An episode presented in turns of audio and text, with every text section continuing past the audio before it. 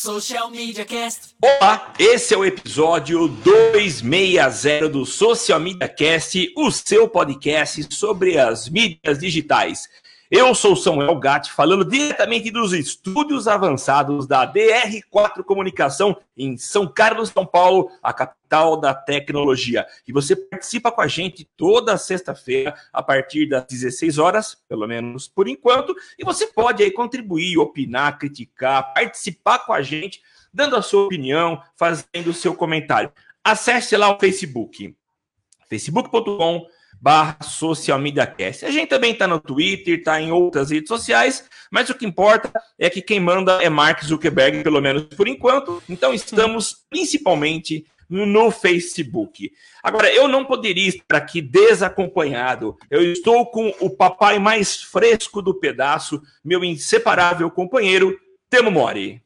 É isso aí, Samuca. E hoje foi dia de vacina. Rapaz, dói o coração da vacina no pequeno, hein? Meu Deus, é difícil, mas estamos aí, né? É, se vacinando, estamos aí também falando aí diretamente de São Carlos. Eu sou o Temo Mori, o arroba Temo Mori no Twitter, facebook.com barra Temo Mori, Temo Mori lá no LinkedIn, no Instagram, no Snapchat, em todas as outras redes, no TikTok e todas as outras redes sociais, inclusive fora delas. E é isso aí, Samuca, tamo aí. É, Temão, e se sabe, né? E nossos ouvintes também já sabem, depois de oito anos fazendo podcast, se tem convidado, tem trilha. Então, roda a vinheta. E agora no Social Media Cast, o convidado do dia.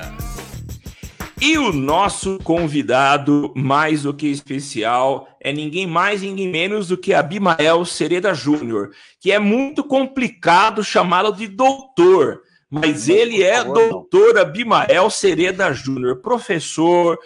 Ah, mas eu não vou ficar apresentando, eu vou deixar que ele se apresente. Abimael, seja bem-vindo ao nosso galho. A palavra está com você. Se apresenta aí de forma correta. Boa tarde a todos aí que estão nos ouvindo. Obrigado, Samuel. Obrigado, Temo, aí pelo convite para participar com vocês. Eu não vou ficar nessa de ficar me apresentando com currículo, Samuel. Por fa... E essa história de doutor deixa para lá, hein? É, é uma honra estar aqui, mas vamos lá, né? Eu sou geógrafo. Já que estamos falando aí para São Carlos, né? Além de capital da tecnologia, onde até o vendedor de cachorro quente tem doutorado na nossa querida São Carlos, né? É, eu sou geógrafo, ou seja, eu fui um filho é, que fugi de São Carlos, eu não fiz minha graduação, mesmo sendo São Carlense, é, não fiz minha graduação aí, fiz na Unesp em Rio Claro, Geografia, numa época que o Samuel deve lembrar, senão, mas também ele vai entregar a idade dele, onde todos acharam que eu estava louco, né? Porque até aquele momento da minha vida e tudo que eu já estava trabalhando desde os 13, 14 anos de idade tinha a ver com computação, tecnologia, né? Inclusive o irmão desse rapaz aí, o Samuel, é, o Daniel, foi responsável por me indicar na UFSCar, onde eu também trabalhei lá como técnico de informática ainda antes de formado, ou seja, eu ia fazer computação, galera. Mas aí lá na UFSCar, e tá vendo como essa vida em São Carlos é menor ainda, graça e tem uma relação. É, UFSCar. Então, para quem não sabe, UFSCar... Federal de São Carlos. Boas. É porque é, é, que São Carlense é tão importante que a gente acha que todas as nossas siglas são conhecidas, né? É, e aí, antes ainda de graduação, etc., trabalhando com computação, nerd de informática realmente, esse era quando ainda lembra de uma época que você tinha que instalar o Windows, ter drivers, configurar a rede, né? É, instalar esse, impressora. Olha, os jovens que estão nos ouvindo, existia uma época assim.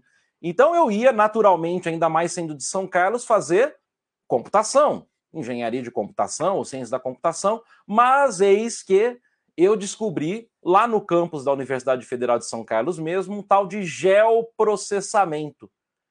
E aí perguntaram por que, que você não vai trabalhar com essa área? E aí, fazer geografia, por exemplo. E eu respondi o que alguns devem estar ouvindo. Geografia serve para dar aula, porque esse realmente é o nosso conhecimento médio do que a geografia faz, né? Ou também serve para greve, revolução, outras coisas assim.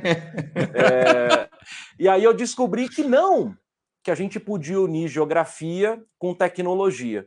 Então eu fui para geografia já pensando em tecnologias, foram quatro anos sendo mortos, num, sendo morto num curso de humanas, né? No quarto ano, por exemplo, eu cheguei com Palme. Vocês lembram Palme 5X? Cheguei com um daqueles, claro. quase me mataram. O que que aquilo vai, que que, que eu vou fazer com aquilo, né? Não serve para nada, né? É, e aí fiz minha carreira aí dentro de, fui, e aí voltei para São Carlos. Meu mestrado e doutorado é em engenharia urbana, então na Universidade Federal de São Carlos sendo meu orientador o professor Sérgio Ron, que foi esse maluco que me apresentou essa área chamada geoprocessamento. E a partir daí, na verdade, então estou desde pelo menos 2000, primeiro ano da graduação até hoje, mais de 20 anos aí, atuando nessa área, Samuel e Temo, que antes era uma ilu era hiper desconhecida, ou seja, cara, você vai fazer você ia fazer computação. O que que você vai fazer com geografia? Não serve para praticamente nada, não tem há 20 anos atrás. E hoje a gente vê que não tem um aplicativo que a gente não tenha no nosso smartphone que ele não peça em algum momento uma localização ou não esteja utilizando um é. dado geográfico e trabalhando com isso. Então, rapidamente, né, tentando descontrair para falar um pouco do currículo, essa é um pouquinho da minha, da minha história aí, gente. Uh, Bimaia, é muito legal ouvir esse, essa sua apresentação, né? Eu conheço você há muito tempo, há muito tempo mesmo, e então é super legal ver o caminho que você trilhou. E realmente, você falou de que em algum tempo atrás uh, fazer geografia tinha como fim, como objetivo final ou como vocação entrar em alguma escola para dar aula de geografia, né? Assim como até alguns anos aí fazer estatística. Para que fazer estatística? Você vai ficar fazendo continha, é, passar a vida inteira em frente ao planilha do Excel. E a gente sabe que hoje é, os estatísticos estão sendo super requisitados em várias áreas. É, enfim, é interessante a gente ver essas mutações, essas mudanças, né? Tanto que a área em que eu e o Temo é, atuamos não existia há alguns anos, né? Essa área de gestores de marketing digital, pessoas que atuam em marketing digital. É, então é legal. Mas é, eu, eu queria, a gente quer falar com você a respeito de um assunto que tem tudo a ver com o nosso programa, né? Por que, que o Abimael, o que está fazendo aqui? É, tem uma empresa, né? Geografia das Coisas. Explica um pouquinho para gente o que essa empresa faz. Uh, e já quero depois chegar com uma pergunta para você. Perfeito. Então, na verdade, Geografia das Coisas antes era simplesmente um artigo provocando um pouco justamente essa ideia da internet das coisas. Vocês lembram de um boom? Continua esse boom, claro, com 4.0, etc. Mas tudo era internet das coisas, etc. E aí eu, provocado por isso, escrevi um artigo curto, na verdade, aí, provocando um pouco, que não é a questão, não é a internet das coisas. É mais do que isso, é conectar pessoas, empresas, governos em torno de tecnologias para tomar decisão. E aí eu provoquei que essa era a geografia das coisas. Mas, de repente, procurando no Google, porque nem eu achava o meu artigo, é, encontrei dois gádios, dois colegas nossos portugueses, dando palestra sem citar quem criou esse termo, sem citar o artigo, dando palestra em Portugal. Falei assim, interessante. De repente encontrei mais uma pessoa na Europa falando sobre Geography of Things. Eu falei assim, opa, eu acho que o negócio é legal. Aí eu registrei. Então, na verdade, Geografia das Coisas é, é, uma marca, então acabou virando a marca fantasia da, da, da empresa. E é, é, é uma empresa, na verdade, que foca justamente trazendo esses 20 anos de experiência em geotecnologias, né? Samuel, Temo e todo mundo que está nos ouvindo, e atuando justamente no que a gente chama de transformação digital territorial, que é o que vocês estão fazendo aí com o marketing. Né? Ou seja, é, não basta a gente só digitalizar as coisas, né? Que isso aí é, não é a transformação, essa é a transição digital, né? Vocês aí encontram muita gente que quer fazer as mesmas peças de marketing ou mesmo plano de marketing quer fazer no digital. Como se. É, vou pegar um exemplo que eu sei que eu vou matar vocês, tá? Mas é a mesma coisa que o cara pensa um flyer ou pensa uma arte como se fosse igualzinho para um, um jornal, como o Samuel já teve um jornalzinho em papel muito tempo, lutou por isso. É como se ele quisesse, não, não, agora eu quero esse jornal na web. E ele continua fazendo folha que vira. Ou seja, a transformação digital é mais do que isso, é como que a gente leva para empresas, para governos, essas tecnologias, mas não para fazer mapinha. Porque mapinha, o Temo agora tem filho, é isso? Acabou de ser pai? É isso, cinco meses. Cinco para. Então já está usando Minecraft. Com cinco meses já está no já Minecraft. quase, já, já então, dá. Verdade, já... Então veja, se antes, para a gente fazer o um mapa, é, era algo de outro mundo, e no máximo a gente tinha mapa na lista telefônica, hoje essa molecada constrói e desconstrói as coisas no Minecraft. A gente viu agora na pandemia esse monte de dashboard esse monte de análise, muita coisa errada, tá, gente? Muita coisa sem tratamento estatístico algum, como foi citado aí, enfim. Mas vejam que antes era uma área extremamente. Vejam, o que, que eu vou fazer com geografia, como eu trabalho com isso, com... e hoje é uma área que se tornou, com a pandemia, então, ela é central, porque não dá para trabalhar sem a questão geográfica nas análises do, das empresas, dos governos, ou mesmo das pessoas, né? Alguém aqui, agora esse exemplo ficou fraco, né? Mas alguém aqui é, tem estrelinha, é, estrelinha não, como chama? É o a coroinha no, no Waze, por exemplo, de quilometragem, né? Agora parou tudo, né? Então, na verdade, ou mesmo no Uber, você já tem uma. Ou seja, se não tivesse um simples, que hoje, hoje é simples, localizador aqui, um GNSS, na verdade, né? GPS, etc., eu não teria nenhuma dessas. Assim como eu não teria, como você citou, Facebook, o nosso querido amigo Zuckerberg, que nesse momento está com seu algoritmo analisando o que eu estou dizendo, etc. Não adianta. Por que, que cada IP ele está pegando aí, mesmo que a sua localização esteja desligada? Porque a questão geográfica e não é do mapa, é o contexto. O Google, Map, o Google Street View, por exemplo, todo mundo, nossa, que maravilha! A Google é muito boazinha, passou nas ruas. Só o OCR, ou seja, só aquela tecnologia de ler as placas, pegando o número de telefone, o nome das lojas e colocando isso em uma posição geográfica, transformou só a base de dados do Google Maps uma base de dados extremamente. Por isso que o fim da Google ela sempre declara: a gente não trabalha com mapa, com mapeamento, nós trabalhamos com informação, não importa de que tipo. Então, o trabalho da geografia das coisas aí é levar essas tecnologias em três áreas: ensino, então com aulas, cursos, palestras, e também para molecada. Tem alguns projetos com drone para programação com Python para molecada com mini drones, etc.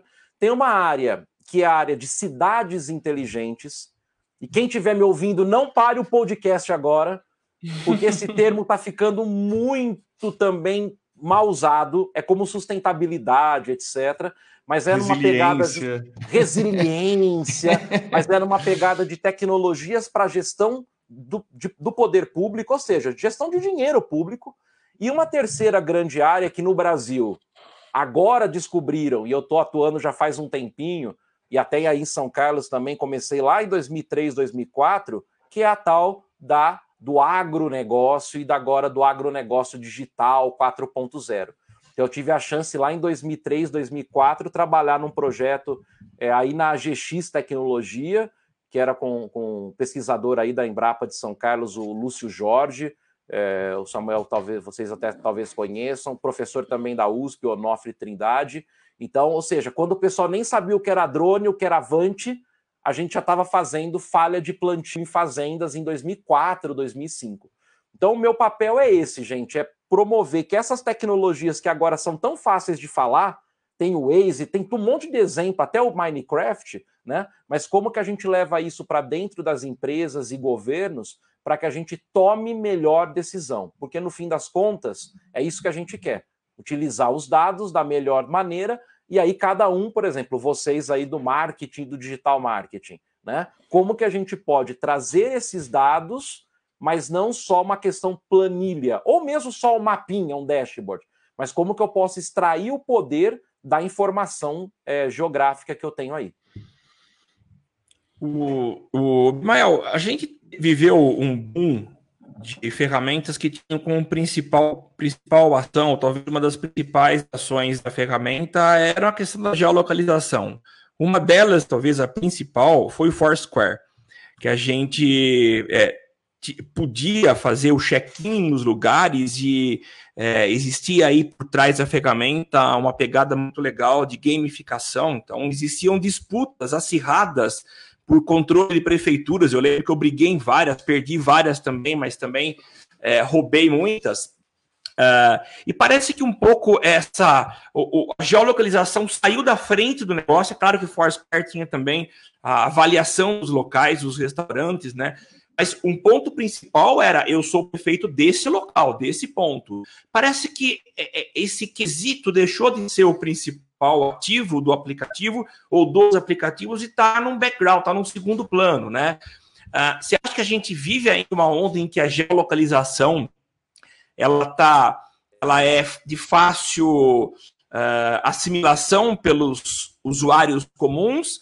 Uh, ou, não, ela ficou em segundo plano. A gente tem agora uma skin, que é o que o usuário usa. Como é qual o papel da geolocalização, principalmente nesses aplicativos?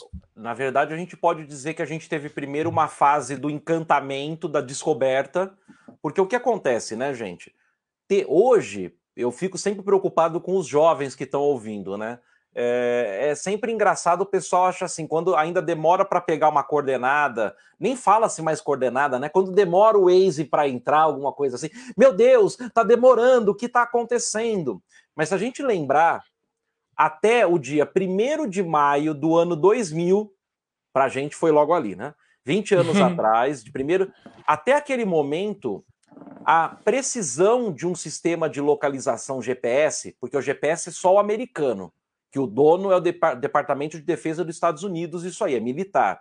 Então, só ele, lá, você tinha um erro de 100, 150, 200 metros. Porque ele tinha um erro proposital ali dentro. A parte, como tinha uma comunidade muito grande do pessoal tentando hackear, corrigir esse sinal, e outros motivos também, mas não vem ao caso, Bill Clinton desligou esse erro intencional. E aí todos os equipamentos começaram a ter o que é, é, que é o nosso padrão físico, por causa da física, tá? Até hoje. De ondas, etc. 5 a 15 metros de erro. A partir daí, e isso foi de 2000 para frente, a localização, eu vou chamar, a coordenada geográfica começou a virar uma commodity. Porque antes você ter um GPSinho desse de mão, vocês vão lembrar disso, era só Sim. um engenheiro civil, era, um agrônomo, era muito chique. Deus. Era muito, é. era igual celular tijolão, o cara andava pendurado Sim. na cintura para ser chique, né? Olha, eu tenho eu tenho um Garmin, que era a marca mais tradicional desses de campo. Aí veio uma segunda onda, essa onda ainda era uma onda de gel geek. Ainda era os nerds gel. Ah, eu pego coordenada, mas ganhei dinheiro fazendo mapinha. Ou seja, só com isso, que hoje você faz no smartphone do seu filho. Beleza. Aí veio uma segunda onda desses aplicativos, que foi justamente o quê? Quando começou a baratear, e aí todos os smartphones começaram. E não vem mais só com GPS. Hoje os nossos smartphones, eles pegam o sinal do GPS, que é americano ou estadunidense, ele pega o sinal do Galileu, que é europeu, ele pega o sinal do chinês, que é o Bidu, ou seja, isso aqui é um sistema de localização. Isso aqui nem na Guerra Fria a gente tinha. Ou você tinha um sistema russo ou você tinha um sistema americano. Então, o poder que está na nossa mão hoje chegou uma segunda onda, que foi o quê? Podemos chamar o Foursquare, talvez. Você lembrou, fazia tempo que eu não lembrava dele, né? Você faz cinco check-ins, ganha um chopp, faz não sei o que lá, ganha top do sorvete vira prefeito. Faz check-in com amigo, faz check-in com amigo, ganha um bolo, né? E, e, aí tinha realmente as localizações, né? Você é prefeito de tal lugar, eu nem lembrava disso. Boa. É, e aí o que acontece? Por quê? Pessoal, o que, que eu posso criar, inovar, o tendo como pano, como, como tema central a localização, com gamificação, etc. E a fase que a gente está vivendo hoje é justamente o quê? Localização nossa, isso é um componente. Isso já qualquer dispositivo tem. Então, é, é, nós estamos vivenciando um momento que nunca vivenciamos antes na história da humanidade, de fato. Né? Lembre-se, nas grandes navegações, você ter um mapa era muito mais. Então, o cartógrafo da, era muito mais importante, às vezes, e geralmente o comandante era o cartógrafo também da embarcação porque era uma, é, é uma ciência realmente. Depois veio só na período militar, etc. Foto aérea, imagem de satélite é domínio militar. E hoje você tem isso como não é brincadeira, está na mão das crianças. Você tem, por exemplo, o Minecraft, ele é uma ferramenta educacional. Não é à toa que a Microsoft comprou ele e já faz anos atrás, eu não estou aplicando imposto, pagou 1,5 bilhões, não é milhões, de dólares pelo Minecraft, que basicamente é uma ferramenta o quê? É toda uma, uma, um computador ali dentro que você consegue montar, são as lógicas, mas é geográfico, porque você tem coordenadas no fim ali. Então, Samuel, Temo e quem está nos ouvindo, realmente é, é, teremos muita coisa ainda que, por exemplo, você, isso facilitou também para artigo, fala na mídia. Lembra o Pokémon Go depois Oi, do. Eu ia puxar ele. É... O Pokémon é. Go que levou as crianças para as praças. Imagina agora, né? Agora o pessoal tá até com saudades do pessoal pentelhando para ir para praça, né? Não pode sair de casa. Mas o pessoal indo para praça coletando e não sei o que lá e tá aqui. Vocês sabem quem fez o Pokémon Go? Oh, é a Nintendo. Não, calma, calma. Na verdade, é uma empresa chamada Niantic. Niantic. Sim. E essa empresa, na verdade, o CEO dela é o mesmo CEO anterior da Keyhole. Quem é Keyhole? Foi a empresa que a Google comprou e transformou o nome para Google Earth. Ah, já tinha, já tinha expertise já tava... então na área. Ah, a expertise do cara da Niantic, etc, é gel. São produtos, ou seja, inovação com geolocalização. Ele vendeu por milhões, anos atrás já, a Keyhole, que era Keyhole Maps, etc., e virou o Google Earth, o Google Earth, o Google Maps, etc. E depois, anos depois, a gente viu surgir o Pokémon Go, inclusive fica propaganda, tem, tem um artigo lá no geografiadascoisas.com.br, que saiu no calor do momento, naquele momento mesmo, explica. Porque lembra, o pessoal de marketing digital marketing ficou maluco, né? Como eu posso usar o Pokémon Go? Mas também a gente viu isso com o Second Life, que também apareceu. A IBM gastou milhões, banco construiu. É a nova onda do marketing digital. Alguém lembra de Second Life? Nossa. Vira e mexe, ele aparece meu aqui no podcast. É, é. Os velhos lembram. Um cliente né? meu comprou, um cliente meu comprou terreno lá para construir a, a empresa na versão Second Life. É, esse silêncio. É, é, bom, eu lembro Brade... o Banco do Brasil, o Bradesco, a IBM. A Globo. A, a Globo, então, fez, não, fez, fez eventos. E passou. Então, mas vocês estão vendo que o que permanece, por isso que eu sempre falo, a tecnologia, ela vai passar, ela vai evoluir. A gente está usando, por exemplo, vamos ver se eles mandam aí um premium para vocês, né? A gente está usando o StreamYard, por exemplo, aqui, né? Pô, até um ano atrás, se você falasse para fazer isso aqui, a gente. E eu ainda uso ele aqui, mas eu só indico. Como que você faz live, Abimael? Eu ainda uso o OBS. Mas, cara, você não quer complicação? Vai para o StreamYard. Mesmo que a versão grátis já dá para fazer muita coisa na versão paga, então faz tudo que você precisa. O OBS, lógico, é muito mais com, mas para um público médio para fazer uma. É... Agora, há um ano atrás você não tinha uma tecnologia fácil dessas. Então a tecnologia ela evolui muito rápido. Agora, o que, que é o principal? E aí vocês vão ter que me corrigir, tá? Os princípios do marketing, e aí é o papo daqui, né? De, que é a área de vocês, os princípios, eles são imutáveis. Eles, ó, metodologia muda, mas o que vocês estão mudando aí é como eu entendo esse público, não é isso? Ou seja, são. E, as tec... e aí não adianta a gente. Ah, eu sou fã da tecnologia A, B ou C, porque ela vai mudar ela vai passar. E a questão não é você. Eu não sei se vocês têm isso na área de vocês. Ah, mas eu domino software A, B e C. Hum, legal, hein? Que bom, parabéns. Mas, é, domino a... Flash. Eu tô manjando tudo de Flash. CorelDRAW. Mas aí você também, hein? Jogou agora, hein?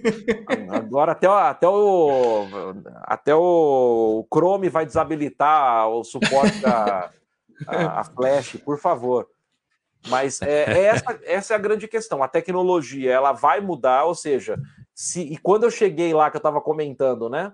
Quando eu cheguei lá com o Palme em 2003 e falei não, mas dá para fazer um cabinho que você liga num Garmin, num GPS, e você consegue coletar dados. Eu ouvi de professores da Unesp assim, mas isso aí é geringonça. Isso aí, quantos por cento da população vão ter acesso a isso? Né? Isso aí é uma tecnologia muito cara. Veja, gente, a questão é quanto tempo a transformação digital ela, ela é implacável. Não é uma questão se eu quero ou não. É quando você está nesse barco entendendo direito isso. Né? Então, é, e não é, e como a gente já falou aqui, né, não é simplesmente transição, é transformação, é mudar completamente a forma que a gente atua. E aí, no caso é, da minha área de atuação, com os dados, que também não difere muito do de vocês, porque basicamente vocês são corporações data-driven, né? Ou seja, são corporações que tomam é, decisões a partir de dados, tô, tô certo? Deveria é, ser. Deveria ser, isso que eu ia falar. a princípio, sim, deveria ser, mas nem sempre é. Ô, Bimael, deixa eu fazer uma pergunta aí. Você, você falou do, dos princípios de marketing, né? E, e, e, acho legal essa coisa do. Como o marketing ainda. Eu, eu não sinto, não sei se é por conta da, da bolha que eu estou inserido, mas eu acho que ainda não se usa muito bem a geolocalização como estratégias de marketing. Acho que Alguns grandes cases de sucesso a gente tem, foram os que a gente citou aqui. Eu lembro do Foursquare. O Foursquare foi um que você pagava por check-in, então você, você fazia um anúncio dentro do Foursquare que você pagava só quando o cliente fosse efetivamente na sua loja. Então era, era algo sensacional, assim. É, Pokémon Go também é, é, um que conseguiu criar um, um roteiro você, é, é, é, você fazia um trajeto específico para passar nas, no maior número de Pokéstops possível para pegar a Pokébola, para poder ir no ginásio. E se você morasse perto de um ginásio, você tinha que ir para outro lugar. Então, obrigava, fazia um bom uso disso, né? E essa, Batalhava, essa, né? Batalhava. E, e, e, a plataforma fazia um bom uso disso. Tinha excursões para o Ibirapuera para ter duelo de Pokémon, sabe? Eu vi excursão saindo de São Carlos, saindo da região, para ir passar um domingo no Ibirapuera para poder jogar Pokémon Go, entendeu? Então, assim, é, é, foi uma tecnologia que usou bem. E a geolocalização, o, o ser humano ele sempre teve, né? Voltando nos princípios, sempre teve essa questão é, sempre usou bem a geolocalização, né? sempre teve um encantamento por passarem, é, se, se, se, deslocar, né? O caminho de Santiago de Compostela, né? Ele não é turístico à toa, né? Porque todo mundo gosta. Então, assim, por que, que ainda se, se usa tão pouco isso, ou, ou não se usa tão pouco essa, essa aptidão humana de se locomover? Mas por que, que ainda não, não, não são poucos os exemplos que a gente tem de bons usos dessa parte para o marketing, assim, para para captação de, de, dados mesmo, assim, sabe? Eu acho Bom. que tem tanta coisa crescendo, tanta coisa ainda. Por que, que a gente evita se deslocar, sendo que a pessoa gosta tanto de se deslocar? Por que, que o turismo não aproveita isso tão bem, sabe? Eu, eu acho que tem segmentos que demoram um pouco para encarar essa transição digital e eu não, não consigo entender por quê, sabe? Você consegue me dar essa resposta? Não, se, eu, se eu tivesse essa resposta, a gente já estava fazendo, a gente estava vendendo livro e palestra aí, hein? é, a gente tem alguns indícios, talvez, aí para explicar isso. Primeira questão é a seguinte: veja, a gente está falando de um cenário que essas tecnologias, mundialmente falando, para a população, para o usuário final, ou agora com, com o meme lá, né, para o cidadão, né? É, na verdade, ela começa faz muito pouco tempo. Faz muito tá. pouco tempo, né? Para as empresas é mais recente ainda. Porque isso, como vou usar o mesmo termo que você usou, isso era uma bolha. Para vocês terem uma ideia, né? Essas tecnologias, elas têm início na década de 60. Lá em 1967, com os primeiros IBMs lá nos Estados Unidos, e aí tem um, um nome muito forte que é o professor Roger Tomlinson, que é ele era piloto da Força Aérea Britânica, geógrafo também, e que começou, enxergou no uso de computadores possibilidade do uso de cartografia e análise conjunta. Então, mas mesmo pensando que é década de 60, perto de outras áreas, é muito recente. Perto. A primeira ima imagens de satélite que hoje a molecada entra no, nas imagens grátis, né? Isso aqui tá borrado, isso aqui tá ruim, que porcaria, né? A gente só teve, na verdade, a gente só tem, ah, ó, se a gente pegar a primeira, procurem depois a primeira imagem de satélite que nós temos da superfície terrestre, ela é, ela é, ela é de 1955, 7, se eu não estou enganado, e ela é um borrão. E hoje a gente chegou pra, com os drones, né? Por exemplo, a gente chegou, em, ou mesmo com os satélites que a gente já está falando, a gente chegou em precisões incríveis. Então, é uma área relativamente. Essas tecnologias são relativamente novas, relativamente. Sempre fizeram parte de bolhas, isso não dá para negar. Então era o grupo do pessoal de computação avançada tal, era o grupo de gel. Agora, no Brasil, aí a gente tem um fator complicador maior ainda. Até 1900, o grande boom disso aí tudo só começa a, par, a partir de 1991. E aí vocês vão lembrar, os mais velhos vão lembrar o porquê. Samuel, acho que chegou a ter um computador que é fruto de, ainda era é, é, fruto de, dessa lei aí. Né? Ele tinha um MSX, você não tinha, Samuel? Sabe? Ah, a lei de proteção, a que lei, era uma reserva de mercado, a né? lei de reserva de mercado. Ou seja, até 91 você ter um computador, ou você teria, por exemplo, esses que eram a MSX mesmo, que foi a Gradiente que trouxe do Brasil, que é um projeto japonês com a Microsoft, etc, etc, etc. Você tinha os é, TKs, Eu tive um os, tinha os micro digital, os TK85, TK95, etc. Prológica. Prológica, que eram. Mas a lei de reserva do mercado, ou seja, quem trabalhava com informação geográfica já digital, etc., né? Só universidades e um ou outro centro de pesquisa. Então, resumindo tudo isso, temos, temos, aí várias é, dimensões do problema, mas no Brasil também, essa área. Veja, quando eu fui em 2000 minha graduação foi de 2000 a 2003. Num curso, numa universidade que é referência internacional em geografia. O meu projeto pedagógico foi o último, tá? Mas o meu projeto pedagógico não tinha disciplina geoprocessamento. Não tinha disciplina sistemas de for... A disciplina que eu tive foi uma disciplina chamada computação em geografia e que a gente tinha aula com. A culpa não era do professor, com muito esforço, aliás, o professor, professor José Flávio, que ele tinha que mostrar em transparências, gente. Ó, esse aqui é o software tal. Porque a gente não tinha laboratório. Não, tinha, não era geografia, não existia laboratório de computação para os alunos. Então vejam, essa, o que, que eu vejo aí, né? Para a gente tentar, professor é prolífero, fala demais, né? É, o que, que eu quero. Nós temos hoje uma oportunidade única, porque todo mundo tem, então virou uma commodity, não é mais assim, eu tenho que ter um smartphone que precise ter isso. É, é, fato. Em 2004, 2005, acho que vocês não vão. Essa marca surgiu, ficou forte e depois desapareceu tinha uma marca chamada MIO, M-I-O, que fazia GPS principalmente automotivo, enfim. Aqui no Brasil, lá em São Carlos, né, nós fomos o primeiro a importar, e a gente importou três, quatro ou cinco Pockets PC, que já era linha do Palm com Windows, etc., que ele tinha GPS integrado. Porque não existia. Você tinha que comprar um negócio, era um negócio de outro mundo. Então, hoje você tem. A questão não é software, a questão não é hardware, aí vem a questão. Aí é a apropriação das áreas.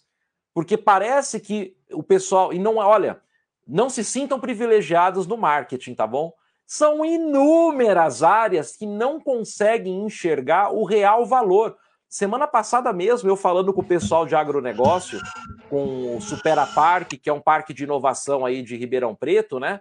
A provocação é: você ainda fala de mapinhas porque a grande questão não é mais fazer o mapa, descarregar o mapa da máquina e fazer uma análise de solo, é o que você está fazendo com esses dados. Eu já recebi foto, pessoal, de usina de cana-de-açúcar, que o drone está jogado no armário no canto já. Como assim? Tecnologia. É, porque não contaram para ele quantos gigas e teras de imagem é gerado, não contaram para ele o computador que eu tenho para processar então, na verdade, ele comprou um brinquedo lindo e ele não sabe o que extrair dali. Talvez hoje, e eu tô tentando, tô entrando na área de vocês, vocês me matem agora aí. Falte, na verdade, entender que não precisa ficar é, com o fetiche da tecnologia. É, cara, o ser humano é um ser móvel, né? O que, que eu posso usar porque a tecnologia está disponível, até para quem não sabe programar. O que você tem de interface, você criar aplicativos? É, eu vou até dar uma dica. É, tem uma metodologia, vocês trabalham muito com storytelling, né? É, Existem algumas ferramentas de story maps. Tem até também lá um, um artigo e mostra. Por exemplo, com um mapa, com mapas, eu posso fazer um portfólio não só da minha viagem para mandar para a família, mas eu posso mostrar onde estão os meus clientes, onde estão. É, contar uma história em um mapa. E isso são ferramentas que a gente encontra, inclusive, grátis em alguns momentos aí. Né? Então, vejam, eu sempre falo para o pessoal: não se fique fixado que eu tenho que aprender um novo software, que eu tenho que aprender o CorelDRAW, que eu tenho que aprender o ArcGIS, que eu tenho que aprender que não é isso. Não se preocupe com hardware. Ah, porque eu preciso comprar. Esses dias me mandam os professores da UNB, né? Que eu tenho alguns projetos em parceria lá com o pessoal da UNB, e tem dois Mac maníacos lá. Tipo o Samuel, eu não sei se o tema é dessa turminha. Não, não, aí, não. Né? É, é... Aí esses, eu não vou procurar agora aqui para a gente não perder o ritmo do podcast, mas eu tenho a imagem. Eles configuraram lá uma Mac. Cara, não sei quantos mil dólares, assim, é, é, milhões. Você, ficou um preço absurdo lá de valor, né? Você não precisa se preocupar com hardware. Você tem desde o computador que você pode comprar na Calunga, parcelado, rapidinho, e você tem máquinas de top, ou você tem a nuvem. O que a gente precisa colocar agora é o principal computador para funcionar, galera. Tá atrás dos olhos de vocês. Chama cérebro, chama é. criatividade. Porque a gente hoje, se eu pensar, por exemplo, a gente estava antes aqui né, do bate-papo. É, eu sou geógrafo, tudo bem que eu sou um geógrafo nerd, isso eu já admito, ok. Mas, pô, se geógrafo pode brincar com Arduino, e fazer algumas experimentações ali com. É, para quem não sabe, Arduino é uma placa de desenvolvimento e você pode criar protótipos, por exemplo, é, uma estufa automatizada, um comedouro para pet, né? Samuel está querendo um aí. É, você, ou seja, é uma placa de desenvolvimento de eletrônica. Se um geógrafo, e eu fiz aqui algumas provas de conceito para mostrar a estação meteorológica, né? Se um geógrafo pode brincar com isso e programar, imagina essa galera da computação. Agora, e imagina essa geração nova que pode unir o poder das coisas. Eu sou um cara do é. marketing da computação, eu sou um cara do gel e da computação.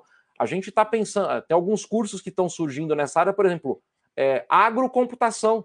Já estão surgindo graduações que já, cara, eu preciso de um cara de agro que já seja computeiro junto. Né? Então, é, como falei demais, mas é, basicamente é, precisamos agora nos apropriar dessas tecnologias, Temo. E está faltando. Você falou, uh, não, não é, pode, pode completar. Não, é, é, isso, pode, pode finalizar. Vamos lá. Não, na verdade é que você falou dessa questão de story maps, eu lembrei de alguns aplicativos que conseguem criar alguma coisa assim. É, principalmente aplicativo de, de fitness, né, de corrida, tem, a, não sei se é o da Nike, que ele faz o percurso, dentro, ele faz usa o Google Maps e, e ele cria uma história, é legal, todo mundo gosta de compartilhar porque mostra. E aqui em São Carlos, cara, eu sou eu sou mentor, né, do, do programa de startup SP do Sebrae. E eu mentorei uma startup que chama Fubá, inclusive, que é daqui de São Carlos, que eles querem montar um é um aplicativo de geolocalização era para é, parque ecológico, né? Para daí depois abriu para resorts, mas para espaços comuns que você cria-se um, um, um, circuito dentro que você, com esse aplicativo, você consegue ir, você vai até a jaula do leão, daí ele sabe que você está na frente da jaula do leão, por geolocalização, e te dá informações a respeito daquilo. Você tem uma interação conforme a sua geolocalização. Né? Então, é, quando você falou tem que usar o cérebro, é muito isso mesmo, né? Porque já está disponível, né? Na hora que eu, que eu vi esse, esse, essa proposta de valor dessa startup, falei, cara, é muito legal, porque você faz um. A ideia era ter um, um guia acessível, né? Porque Sim, puta, com realidade um... aumentada, de repente ele mira lá. Cara, e para você ver, né? Eu não vou lembrar a data exata, mas quem dá um Google aí, a cerveja Stella, Stellar, já fez um projeto desses, cara, há mais de 10 anos mais de 10 anos atrás. Que era o quê? Você apontava para as ruas, é, pubs, etc., ele parecia onde tinha a cerveja deles para vender. O Banco Mas, do Brasil acho que fez isso também, se não me tá engano. Que, o, é. e, muita, e depois muita coisa vai surgindo e desaparecendo. Mas veja que é, você está vendo esse exemplo que você deu de isola? E eu estou perto disso porque a, a, Vanessa, minha esposa, ela é bióloga, etc. Então eu conheço bem essa, um pouco essa realidade aí. Mas eu vou te dar um exemplo que é bem bizarro, tá? mas agora virou projeto até em São Carlos. Lá em idos de 2002, cara, 2000, não tinha nem terminado graduação. eu falei, ideias malucas, né? Eu falei, você já pensou um sistema para cemitério em que eu pudesse Putz. localizar onde estão as pessoas, a família, eu poderia ter história da família. Se a pessoa pagar um pouquinho a mais, eu posso ter mais fotos, colocar. Cara, isso lá em 2002, e soltei essa ideia. Tempos atrás eu ouvi falar que a Universidade Federal de São Carlos está fazendo um projeto com cemitério, é... e basicamente uma das funções é justamente essa: é localizar e fazer o trajeto dentro. Então, quer ver outro exemplo? de viagem, cara, que eu sempre falo pro pessoal e ninguém pega essa ideia no ar. Se alguém tiver ouvindo e fazer, depois manda um alô, só cita pelo menos, né? Você imagina? Só que isso seriam só para ultra nerds geográficos, tá? Você imagina você viajando e ele começa a ser um guia virtual seu, por exemplo, olha, do lado direito você encontra as montanhas tais que você. Se estão tá descendo a Serra, Serra de Rio Claro, ele explica a Serra de Rio Claro, é isso, aquilo. Cara, são coisas bobas que podem, mas que tem um, agregam, principalmente agora nesse momento pós-pandemia do turismo, que pode agregar muito. E vocês estão falando de marketing, marketing digital. Só na última semana eu fiz duas reuniões, mas aí tem a ver com a tecnologia, não estou invadindo vocês, não, hein? Do pessoal procurando solução para feira virtual. Porque no agro, principalmente, a questão é das feiras forte, de né? negócios né? são muito fortes, de relacionamento, é, network. Agrishow. Cara, é. Agrishow esse ano, pessoal, se ouvir isso aqui, vai ficar bravo comigo. Por exemplo, pessoal, a Agrishow foi adiada para o ano que vem. Não, a pandemia fez a Agrishow ser cancelada. Essa é a verdade. Então, e, e, o setor de agro é muito crítico, porque não é só o negócio que gera ali, é um setor de networking. Você tem que estar tá conversando com. Então, assim, a gente perdeu muito esse ano com isso. Mas só por coincidência desse papo aqui nosso, duas grandes empresas semana passada a gente fez algumas conversas sobre como que eu posso criar esses ambientes que eu posso. E não é só. O cara não quer uma casinha em 3D, porque isso todo mundo faz hoje. Eu contrato no Fiverr um cara para fazer isso. Mas eu quero interação, eu quero que o cara consuma, eu quero que faça igual vocês, eu estou em todas as redes, quando que eu acho, onde eu clico, e ter o acompanhamento desse cara. Né? Ou seja, você ter é, e, pra, e só para amarrar o que você tinha falado também, tem, tem um outro ponto, tá? Que agora eu lembrei, que é a privacidade. Porque aí a questão é, no começo, tudo com localização era permitido. Vamos pensar assim. Na época, por exemplo, do Foursquare, as próprias políticas de uso de dados geográficos, aquele termo de licença que ninguém lê, elas eram muito mais, eram muito mais flexíveis. Hoje, cara, fazer qualquer app que use dados geográficos, você tem uma série de restrições maiores. Não quer dizer que todo mundo respeite, ok? É, ah, sim. Mas, ó, mas é muito. Então tá, tem muita questão que aconteceu que muitas grandes empresas desanimaram com esses projetos por conta da questão de privacidade.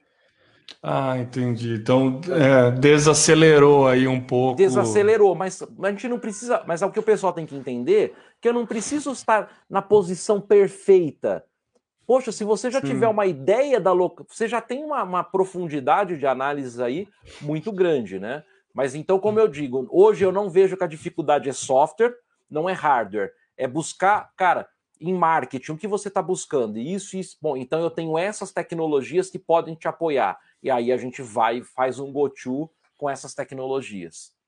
Eu fui numa palestra uma vez, acho que era até de alguém do, do Foursquare, eu, eu não lembro que evento que foi, que tinha alguma cidade dessas cidades mais tecnológicas, assim, Dubai, algum lugar aí, que o cara que eles mudaram o sentido de, de da, a mão das ruas baseado nos check-ins do Foursquare para melhorar trânsito, Dubai, porque ele sabia. Porque eu, é, é, eu, brinco que Dubai, Dubai é a Sin City do mundo real, né, gente? Se o cara quiser, quer, quer o ilha artificial, faz lá, faz lá né? com o bulldozer lá. Então, Constrói. Assim, é. é. o Sin City, então assim. É, eu não gosto desses exemplos. Quando o pessoal fala de cidades inteligentes, eu falo, ó, não vai falar nem de algumas cidades da China e nem é, de Dubai, porque, cara, é outro, quando você visita, cara, não precisa, vão visitamos, vão visitar a periferia de São Carlos, cara, é outro, é outra realidade, né? Então assim, mas sim, cara, agora eu não preciso chegar a ser uma Dubai para usar essa inteligência, entendeu? Porque uhum. o, o pessoal já está usando esses dados. A questão já estão, todos já estão conectados em smartphones, todos já são coletores de dados em potencial. Aí, só que vem o seguinte também, né? Às vezes é um pessoal, a prefeitura, por exemplo, ou o IBGE, vai, imagina que ele lance um censo digital, que é o sonho do próprio pessoal do IBGE, tá? Esse, a, a, nosso censo ainda ele é um de 10 em 10 anos, de casa em casa. Isso é uma metodologia muito antiga, gente. O IBGE já vem. E a culpa não é do IBGE. A culpa é do corte de verba sempre que o IBGE tem. Mas o que eu quero dizer é o seguinte: se o IBGE fala assim, olha, ou agora próprio com a pandemia, né? Nós vamos te ligar, ou vai ter um aplicativo para você responder, você pode ter certeza. Eu não vou responder. O governo vai usar meus dados. E não sei o que lá, pã, pã, pã mas para o Zuckerberg você entrega a sua entrega alma. a vida. É. você é estagiário do pessoal da Google. Isto é um carro? Isto Nossa, é uma bicicleta? É. Clique Isto é onde tem semáforos. Né? É. Isso aí é sistema de treinamento de IA, de inteligência IA, artificial. Lógico. Então, você, na verdade. É nada! Não. você, a gente é estagiário da Google ah, e o banco de dados de imagens do Facebook, né? Todo mundo, ai, meu amiguinho, fica marcando. O banco de fotos deles é muito mais preciso do que do FBI. Você tem o cara é. de lado, do outro, de cima, de baixo. Você posta a foto, o pessoal já sabe quem é. Então, é, essa, essas empresas que são empresas de análise de dados, que o Facebook nunca foi rede social é uma empresa de coleta de dados e análise, de analytics. Né? É, o Google não é uma empresa de procura, é de análise, e indexação e análise de dados. Então, quando a gente pensa tudo isso associado ao gel ainda, aí, aí entra uma questão, entra questões de privacidade, questões de segurança, mas ao mesmo tempo eu sempre falo, por que, que você tem medo de responder qual a sua renda média para o IBGE se com o que você posta das suas fotos em rede social, a gente consegue fazer estimativa de valor de sua renda média, né? Você sabe onde o cara esteve, onde não esteve, etc, etc, etc. É, então... já teve até caso de gente que caiu em malha fina por conta disso, né? Tanto cara que declarava pouco e ostentava, mas como claro, cara que, que tinha uma declaração muito alta e daí a ver em rede social ele tinha uma renda muito baixa, né? Porque daí era o laranja, né? Pois é. Teve casos disso, assim, que tem esse cruzamento de dados, né? Mas eu, eu ainda sinto, viu, Bimael, que falta um, um olhar mais carinhoso para o gel, assim, sabe? Eu acho que, que falta enxergar mais oportunidades no gel aí. Acho que assim, tem alguns segmentos, tipo cultura, turismo, alguma coisa assim, que podia ter uma. É que aí, quando a gente fala nesses setores, né, você requer a união de muitos né, elementos aí, muitas variáveis que dificulta. Por exemplo, Ribeirão Preto. Ribeirão Preto é uma cidade super famosa pelas cervejas artesanais. Tem um beer tour que você pode fazer, mas não existe um aplicativo para você coletar e ganhar um prêmio se você tomar todas as cervejas, entendeu? Sabe, podia ter alguma brincadeirinha enquanto nesse isso, tipo, né? Enquanto isso, na Califórnia, que é o lar das cervejas artesanais, etc., né? Eu lembro até hoje, deixa eu até acho que foi em 2014, 2015, que tem um adesivo ainda do, de um evento que eu participei lá na Califórnia. Os caras tinham um mapa, cara, gigantesco, assim. Eles mapearam todas as micro cervejarias e colocando que tipos de ingredientes eles usam. E, e aí, cara, você tem. A questão é, com uma base de dados, eu posso fazer mil aplicações. Então, eu posso fazer o tour da cerveja, eu posso. E o Brasil, cara, a questão de turismo a gente nem vai discutir, né? Você pega assim. Você não, você algumas estradas você roda, você não você quer parar para ver um visual, você não tem um lugar para encostar, né? Então as questões são até mais ou Hopi Hari, para quem já foi no Hopi Hari, região ali no parque, na região de Campinas, né? Cara, um pouquinho mais você erra, você entra de frente em outro carro, até a entrada do negócio, olha que é um parque temático, o cara quer que você bate, né? Então, falta muito. Pla... Agora, realmente, tem... e é, é, é bom ouvir isso de vocês, assim, de outras áreas, porque porque um dos trabalhos meus é justamente. Eu, teve uma época que o pessoal me chamava de evangelista até disso, porque é justamente isso, cara. O meu papel é levar e cutucar um pouco, balançar o pessoal com essa questão do gel e falar assim, cara, esquece o que te falaram sobre geoprocessamento. Aliás, você não quer usar mais essas palavras? Não usa, cara. Mas o seu problema de negócio está em algum lugar? Você tem uma posição. Então, eu tenho como. A gente tem como ajudar com essas ferramentas. Tem muita coisa. Tem muita coisa. Agora, você citou aí a parte cultural, né? Alguns anos atrás, a gente estava. Só que infelizmente não teve verba, não saiu o projeto, etc. a gente estava para desenvolver o Museu Virtual de Paraty. Olha que mais. Que era junto, inclusive, com o pessoal da curadoria lá do, do evento literário, etc. Mas, cara, a Flip, no, né? Com a Flip, só que infelizmente mudanças de governo, o projeto não. Mas era um projeto que era justamente isso, cara. O mapeamento, isso já existe muito relato oral, foto, vídeo, muita coisa. Iria ser toda a cartografia histórica e, e hoje de imagem, tudo num ambiente digital, em que você poderia, por exemplo, eu quero entender culturalmente para ti, ou eu quero ver. Loca... E tudo isso numa. Sendo que o GEL, cara, sendo a base disso tudo. Então tá vendo que existem iniciativas que no Brasil a gente não tem iniciativas finais, por... mas tem um projeto que, que é, inclusive ele já é bem antigo, ele não está no ar mais já faz um tempo, um projeto que a gente desenvolveu, por exemplo, lá com e também agora saudoso até com, com Gilberto Dimenstein lá do Catraca Livre, que foi o mapa do amor de São Paulo. Foi um projeto para o aniversário de São Paulo. E as pessoas tinham que cadastrar histórias de amor ali dentro, né? É, com o impulso de mídia, principalmente aí do, do da rádio, do, do Dimenstein e tal, a gente teve mais de 1.500 histórias contadas no mapa. Então o cara ia lá e clicava e falava assim: história, é, é, história de noivado, de casamento, é, de amor de verão. De amor de verão tinha pouco porque amor não, não sobe a pra, não sobe o não sobe a serra. Sobe a serra né? Então você tinha e veja uma, uma iniciativa. Por, e por que surgiu esse projeto? Porque o Dimenstein provocou assim, cara Buracômetro tem um monte, reclamômetro tem um monte. Tem a música lá do cara que fala não existe amor em SP, do criolo. Será que não tem amor mesmo? E veja a loucura, cara, mapear sentimentos.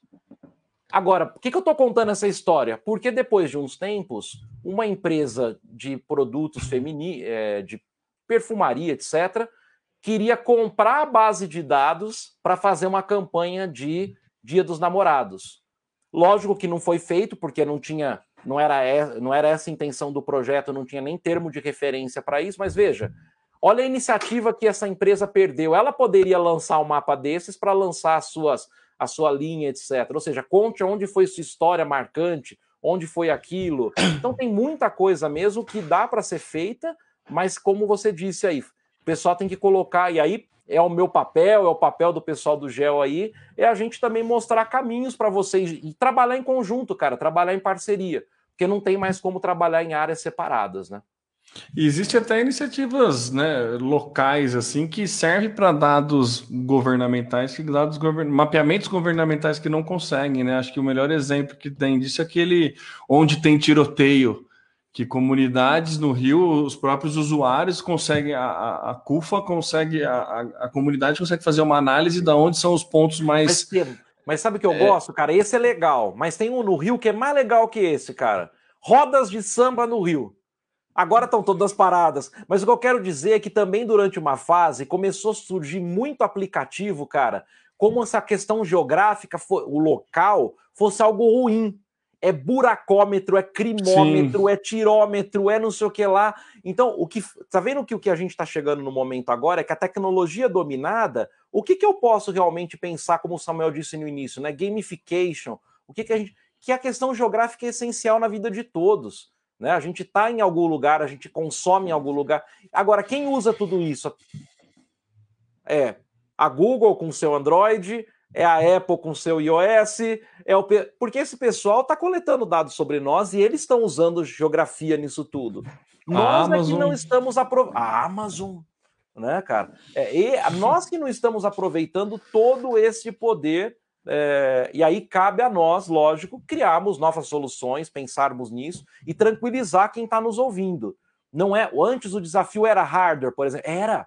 Cara, comprar qualquer computadorzinho para rodar um negócio dele era impossível. Você tinha que carregar para campo um notebook. A gente chegou a carregar notebook. Eu cheguei a sentar em cima de colhedora de algodão. Se o pessoal de segurança do trabalho ouvir isso, os caras vão ser demitidos. então eu, jovem, em cima, em cima da cabine de, de colhedora, segurando uma filmadora na mão, computador na outra, para tentar fazer testes de videografia. Cara, hoje o poder que tem essa porcariazinha aqui é muito maior do que tinha no notebook de 15 anos atrás, 10 anos atrás. Então, o que a gente tem que entender agora é, cara, hardware relativamente dominado, a não ser que você vai fazer aplicações de aula. Cara, mas você tem só software, cara, você tem sabores, você tem livre, você tem grátis, você tem proprietário, você tem softwares a service. O que a gente precisa agora, cara, é unir forças e trazer soluções. Porque geralmente esse pessoal de tecnologia gosta de problema. Né? O cara gosta de, de, de vender a dificuldade. Ô, Mael, me fala uma coisa. A gente está discutindo questões aí ligadas à, à gel, né, e, e à tecnologia. Ah, no digital, a gente trabalha demais com segmentações. A gente precisa otimizar a verba, direcionar o conteúdo publicitário para um, um, segmento. Né? A gente divide ah, isso em, de várias formas: interesses, uh, faixa etária, gênero e localização é um deles, né? Uh, você citou que o, o, o, talvez um dos trabalhos nossos seria fazer análise de dados para tomada de decisão. E a gente disse que nem sempre é assim. Por uma série de fatores. Uh, talvez por falta de investimento em, em, em captação de informações para que sejam analisadas, mas muitas delas estão disponíveis. A partir do momento que eu faço, eu crio uma ação, uh, os, os, próprios mecanismos de entrega de, de anúncio online me, entre, me devolvem informações e muitas vezes a gente não olha para elas, né? Mas uh, em se tratando de da segmentação baseada em localização das pessoas, uh, a gente não tem muito o que fazer a não ser trabalhar com feeling nosso, com uma informação que um cliente nosso passa para a gente, ó, meu público está localizado em tal região da cidade. Uh, existe alguma forma de, de, de, da geografia, ou não sei como que eu posso chamar, não, de, de, a gente ter uma aprimoração, um aprimoramento disso, e que a gente consiga ter mais subsídios para tomada de decisão, para criação de anúncios, para para colocar de input aí nas nossas campanhas. Como que a geografia pode ajudar a gente no marketing digital? Cara, é, essa questão aí, principalmente da posição mais. Com a LGPD, que vem aí de uma maneira ou de outra, né, com a Lei Geral de Proteção de Dados, é, eu sou muito temeroso em fazer qualquer análise nesse momento, porque vai ficar cada. É como eu sempre falo, questão de drones, tá? Aproveitem agora para voar em área urbana, para fazer essas papagaiadas de prédio, porque isso aí não vai. Eu acho ainda que está durando muito tempo, né? É, então, porque isso aí vai acabar o momento, porque a legislação ela vai principalmente falando de drones, né? Ela tem que ser mais dura mesmo, né? Se isso aí cai na cabeça de alguém, gente, segurança. é morte. É, é, é, claro. é, é, segurança realmente, não é só a questão da, da. E fora a informação, né, cara? Por exemplo, aqui estão terminando de construir uma ponte aqui em São José dos Campos. Quando estavam fazendo algumas imagens para pessoal voando com drone perto de janela, entendeu? Então, assim, tem uma questão de privar. Mas fora a questão de segurança, privacidade, quando a gente fala também dessas aplicações, eu vejo que uma das formas que a gente tem, e aí tem a ver com a segmentação que você colocou, Samuel, é, e tem a ver com também gamificação, ficou um termo que às vezes o pessoal usa errado, mas o gamification no termo correto dele, né? Então, se você consegue criar uma cadeia de fidelidade com isso, você consegue ter muito mais informações disponíveis. Exemplo, eu não sei como está em São Carlos, né? Mas você quer mais que o Extra, Pão de Açúcar, etc., com esses aplicativos para ativar desconto, né? Pô, cara, é, são descontos substanciais. É assim, coisinha boba, que ah, é, junta mil. Lembra antigamente, né? Junta mil pontos para ganhar uma caneta, né? Não, agora você consegue trocar por descontos, você. A, a, os, isso tudo, cara, lógico, eles estão fazendo ali, não estão ainda fazendo análise intra-loja, que, aliás, muitos. O Walmart, por exemplo, nos Estados Unidos, já faz análise geográfica interna há muitos anos. Então, a distribuição das prateleiras, na loja tal, qual é o produto que vai no começo, tudo isso já é usado informação geográfica no Walmart nos Estados Unidos. Mas no Brasil, cara, o que, que acontece? Como eu estava dizendo, o brasileiro ele é muito é, é, reticente a entregar alguns dados e outros ele cede facilmente. Então, o que eu vejo é a gente conseguir fazer melhor conexão possível com as redes sociais, ou seja, conseguir extrair o máximo de informação, porque ali também já tem uma, intrinsecamente tem alguma coisa geográfica ali, pelo menos a posição do que o cara está postando aquilo, etc. Mas um passo adiante, cara, é na segmentação é como o seu produto, como a sua empresa vai conseguir criar uma aderência ao aplicativo dela, ao site, que ela sempre retorne, sempre esteja alimentando isso, Samuel. Porque esperar, por exemplo, que seja. Eu adoro quando o pessoal vem com case assim, mas no Japão, mas na China, o cara deixa o Bluetooth ligado, e aí, cara, brasileiro, ele não tem um celular que a bateria dure o dia todo. Ele não deixa o Bluetooth ligado. Então, por exemplo, tudo que a gente lê sobre varejo com Bluetooth, coleta de dados, o cara esquece, mesmo de baixa potência, porque o cara desliga o Bluetooth. Ou a questão mesmo agora, vocês estão vendo, a questão de educação está deixando claro isso. O cara não tem, ele tem internet, mas o pacote dele não permite que ele assista duas, aula, duas horas de aula. Ele só consegue ouvir o funk no YouTube e para. Então a grande é questão. Só ler é notícia é, pelo WhatsApp, né? Pelo, isso, cara. E a questão é. E agora essa, é, eu estou me negando ainda a isso, mas agora também tudo é grupo do Telegram. Né? Então vamos criar Nossa. um grupo no Telegram. Cara, é tanto. Então, Samuel, a grande questão é: eu não vejo de uma maneira trivial, como muita coisa fora. Por exemplo, lá fora, cara, utilizar o tal de Bluetooth de baixa potência, é, e com. Cara, isso é muito tranquilo. Captar. Só que no Brasil isso não dá certo, não tem bateria, não tem. É, mesmo que eh, desligado, isso funciona, né? Em grande parte. Mas o, ah, tem a questão de leis nacionais que protegem dados. Então, o que, que eu vejo, Samuel? Ainda num curto período de tempo. Formas de engajamento digital. É como que eu faço o meu cliente, o meu público-alvo, se engajar comigo, que não precisa ser uma plataforma de venda, é algo que faça o cara retornar sempre e que ele sempre esteja me dando respostas sobre algo. Com uma forma de premiação. Eu vou dar um exemplo que talvez fuja de marketing, mas há um, tempo, há um bom tempo atrás, ainda na bem outra gestão lá em São, na cidade de São Paulo, bom, árvore sempre está caindo em São Paulo capital, né? E uma época eu dei, cara, o pessoal de pessoal que faz jornal, né, Samuel? Brincadeira. É, me entrevistaram e saiu assim no Jornal do Comércio de São Paulo. Especialista diz que São Paulo não tem planejamento para suas árvores.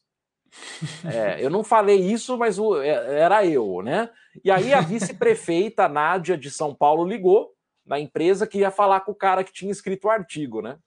Falei, danou-se. Mas resumindo a história, fui lá conversar com a vice-prefeita na época lá do Haddad com a Nádia, né? É, mas, mas, árvore, eu vou resumir a história. Falei assim, é porque é muito difícil mapear árvores. A gente tem uma. Olha o tamanho do município. Falei assim, eu vou. E tava na época do Pokémon Go, né? Aí eu provoquei, falei assim, quer ver mapear rapidinho? Cria um aplicativo para as escolas públicas e privadas também, não sei, em que cada criança que mapear mais árvores no seu quarteirão, tirando foto, cadastrando, marcando com vai ganhar, por exemplo, um videogame, vai ganhar uma viagem. Em quanto tempo a gente não mapeia todas as árvores de São Paulo? E isso gera engajamento. Então, o grande desafio aí, Samuel, é como essas empresas vão gerar, ainda mais que todo mundo tem uma app, né? Isso aí também virou é, é igual antigamente ter um site, né? Você lembra disso, Samuel? Samuel ganhou dinheiro fazendo site em front page. ô, ô, ô, Bimael, Na unha. Falou... É, você falou desse negócio de, de, de, cativar e engajar e não necessariamente fazer a venda. O caso, acho que mais antigo que, que eu lembrei agora, assim, e que, que foge, e que é muito criativo, e que foge bastante a, a regra, porque não, quase não tem nada a ver com o core business da empresa, mas tem tudo a ver com o core business da empresa, são as, os restaurantes que são premiados com estrelas Michelin. Né? É, é, maravilhoso isso, é maravilhoso. A Michelin criar um tour de restaurantes, que são restaurantes de altíssimo nível, para poder gastar pneu. a, a, a, ideia era essa, era gastar pneus. é isso. É, é maravilhoso. E a pessoa isso. não está vendo o que, que ela está consumindo. É, não está vendo. E, ou como, por exemplo, né, é, é, esses joguinhos, o pessoal instala tudo, ele está pegando a sua localização, só que aí de uma maneira o quê? Errada, né? Porque ele tá, vai saber lá Deus o que ele está usando. Agora, se você olhar dentro do seu smartphone, você vai ver mais de 80% deles, de alguma maneira, usa sua localização geográfica. Nem que seja para saber de onde você está instalando o seu aplicativo. Então, aí é o desafio de vocês aí, é como gerar esse. E a, não é a palavra da moda, mas infelizmente está virando, né? Como gerar esse engajamento, que, aliás, é o quarto pilar da transformação digital. Os quatro pilares da transformação digital são quais? Né? Mobilidade e apps, né? Data Analytics, Big Data e, e, etc. Né? Você tem o pilar é, do, das, já falei dos, dos analíticos, o Big Data, das ferramentas, etc. E o quarto pilar é o engajamento digital. Então, como que eu engajo o meu público, o meu cliente, para voltar para o meu aplicativo, para colaborar com aquele dado, para ter. É como o pessoal fala assim: é uma ferramenta para informar se eu estou doente com Covid. Cara, se você não der uma bala para ele no final, por que, que o cara vai colocar nome e e-mail para preencher uma ficha médica? Ele não tem um. Rec... Agora, como que isso governamentalmente a gente consegue? Cara, onde pesa no bolso. Se você uhum. responder tais enquetes da prefeitura, exemplo, você tem 5, 10% de desconto no seu IPTU. No IPTU, é perfeito. Né? Se você Seria fizer tal coisa, você tem desconto na taxa do lixo, onde tem taxa do lixo. Então, infelizmente, o engajamento no Brasil, o engajamento vem geralmente pelo bolso no Brasil. Né? É, Falaram é. que com essa pandemia surgiria um novo ser humano. Eu continuo vendo os mesmos seres humanos. É, é, não surgiu nada muito novo aí, não. Foi papo Ainda de marqueteiro igual vocês. É, é, eu gostei, eu gostei. Esses dias, ontem eu estava escutando um podcast falando, não, porque tudo vai melhorar, não sei o que lá, porque o novo normal, tudo vai melhorar. O cara fala, gente, não por nada não, mas depois da gripe espanhola veio a Inquisição, viu? É, é o novo normal. não, não é para ter parâmetro, né? É, é então é, é é, é, bem isso, cara. É como que a gente, então, é como que a gente engaja para o cara sempre estar tá voltando. Eu citei aí dos supermercados. Como que ele engaja que eu sempre volte lá e ver? Me dando desconto. Eu vou voltar no aplicativo do cara sempre, né? E agora com essa nova onda que vem chegando, que vocês estão vendo, que são os aplicativos que eu não preciso instalar, vocês já devem estar tá vendo muito site que embaixo aparece lá, adicione esse aplicativo Na à sua área. Inicial, não é. precisa mais instalar. Então, com essa facilidade também, a gente vai ver um novo boom de apps.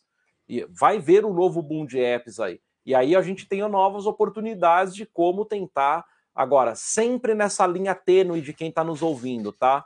Quando a gente fala de gel, gente, isso não sou eu que estou falando, muitos geógrafos já falaram, mas tem um livro clássico de um geógrafo francês chamado Yves Lacoste, não tem nada a ver com a camisaria, por favor, hein? é, que chama A Geografia essa serve, antes de mais nada, para fazer a guerra. E essa guerra não é só a guerra bélica, é a guerra de fiscal, é a guerra de preços, é a guerra de lugares, é a guerra onde eu vou instalar uma nova loja. Então a questão geográfica ela é, tem uma questão ligada a território, a poder, a domínio. Então é uma questão também controverso que eu não posso disponibilizar um dado de um cliente meu, por exemplo, no nível da casa dele. Porque isso aí eu tô desculpa, por exemplo, imagina na pandemia, eu consigo descobrir quem está contaminado. Ah, mas não tem o nome dele. Cara, mas o ponto está em cima da casa dele. Eu vi uma ambulância ali, eu já sei, o cara Sim. vai ser perseguido, né? Então tem muita essa linha do que eu posso coletar. Só que é uma questão também que o próprio Big Data traz essa questão. É, eu não preciso armazenar tudo. Eu vou processar isso e vou tirar as conclusões que eu preciso. Eu não preciso mais necessariamente guardar aquela posição ou mostrar que ele está ali, mas eu consigo tirar as minhas análises a partir dessa. Mas olha, Temo e Samuel, a gente tem ainda um longo caminho com essa questão de gel, porque se para vocês, vamos chamar assim, isso é relativamente novo, né? Que é o gel marketing, né? Que surgiu aí na década de 2000 com muita força esse termo, né? É, a gente fala hoje muito dos BIs, né, dos Business Intelligence, etc. Então, tudo isso você tem um caminho para trilhar muito longo ainda. Mas por quê? Porque essa área de gel, preciso depois pegar esse recorte do podcast aqui, essa área de gel tem que, ter, tem que ser vista com mais carinho, como disse o termo aí, exatamente isso. E olha, tem áreas que poderiam já estar usufruindo disso há muito tempo e estão rastejando nas mesmas coisas ainda. Legal, Bimael. A gente teve um papo muito bom, passamos de uma hora e dez. A gente costuma terminar aí com uma hora, mas o papo tava bom. E não, mas tranquilo, cara. O podcast não cobra da gente por minutos É, gravado, o pessoal, ouve, o pessoal geralmente ouve no e-mail, né? Então, assim, só que você colocar o Abimael falando no e-mail, fica quase no 3. Então, cuidado aí é. para não colocar no teste aí. Cara, mas muito obrigado. Foi muito legal o papo. É sempre bom a gente pegar essas, ter essas intersecções com pessoas que não são exatamente da nossa área, mas são áreas que têm que tem pontos de contato com a nossa, né? A gente queria agradecer demais aí a tua disponibilidade. Eu sei que o teu tempo não é tão tão fácil assim, tua agenda é complicada, é, e, e, mas conseguimos agendar esse horário. E o que a gente deseja é muito sucesso, que você consiga é, continue crescendo nessa tua jornada aí em prol da geografia, que não é aquela do banco de escola, mas é aquela que tem uma aplicação. Não que aquela não seja importante, mas Sim. é aquela que tem uma super aplicação em várias áreas. E eu queria deixar aí a, a, o microfone para você fazer suas considerações Bom. finais. Eu gostaria de agradecer mais uma vez aí o convite. Eu sei que para muita gente aqui foi uma explosão da cabeça, e essa é a ideia desse primeiro papo, porque eu sou entrão, Samuel, então assim, esse é um primeiro papo. É, Opa, eu vocês podem me convidar aí para assuntos mais específicos ou debates, estou disponível para a gente conversar. E hoje a minha ideia foi aproveitar. Eu sempre fico muito feliz em conversar em lives, em trabalhos, é, em áreas de outras áreas que não são as é, geocêntricas, vamos chamar assim, porque a gente, vocês sabem que vocês abraçam muito mais isso do que às vezes o pessoal mais ferrenho das áreas, né? Então eu gostaria de agradecer demais esse convite, uma oportunidade muito boa estar falando com esse público diferente aí. É, deixar o convite, Samuel e Temo, para entrarem lá no geografiadascoisas.com.br não tem que cadastrar e-mail para baixar nada, não tem aquele negócio. Permitir a localização. Deixe seu. Não, você baixa lá, tem vídeos e mais vídeos. Tem, inclusive, eu falei aqui do, do, do usar Maps, Store Maps, né? Tem vídeo lá ensinando a fazer um Store Map, fazendo lá um, um portfóliozinho seu de trabalho. Então, entrem lá ou procurem tá aí, é Abimael Sereda Júnior, mas tem que ser o nome completo, porque existe outro Abimael Júnior e eu não sou o Abimael Júnior cantor do YouTube. Então, para você encontrar, existe, existe outro Abimael Júnior, incrível, né? Então, assim, se for procurar no Google, etc., Abimael seria da Júnior, mas eu acho que o mais tranquilo hoje é geografiadascoisas.com.br, tem muito material e entre em contato, você que quer conversar mais, você também que trabalha em outras áreas, vamos trocar ideia. E eu tô e se preparem que em breve eu vou convidar vocês também aí para fazer o contrário, convidar vocês para falarem para o público de Geo aí. Opa! Opa, legal, cara.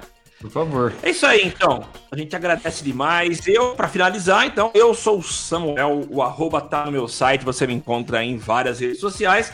Você está agora no seu podcast sobre marketing digital, que é o Social Media Cast. E eu passo a bola agora para o Temo Mori também dizer adeus. É isso aí, gente. Valeu, muito obrigado aí. Eu sou Temo Mori. Não existe nenhum outro Temo Mori que canta no YouTube, então tem só eu. Fica fácil de achar.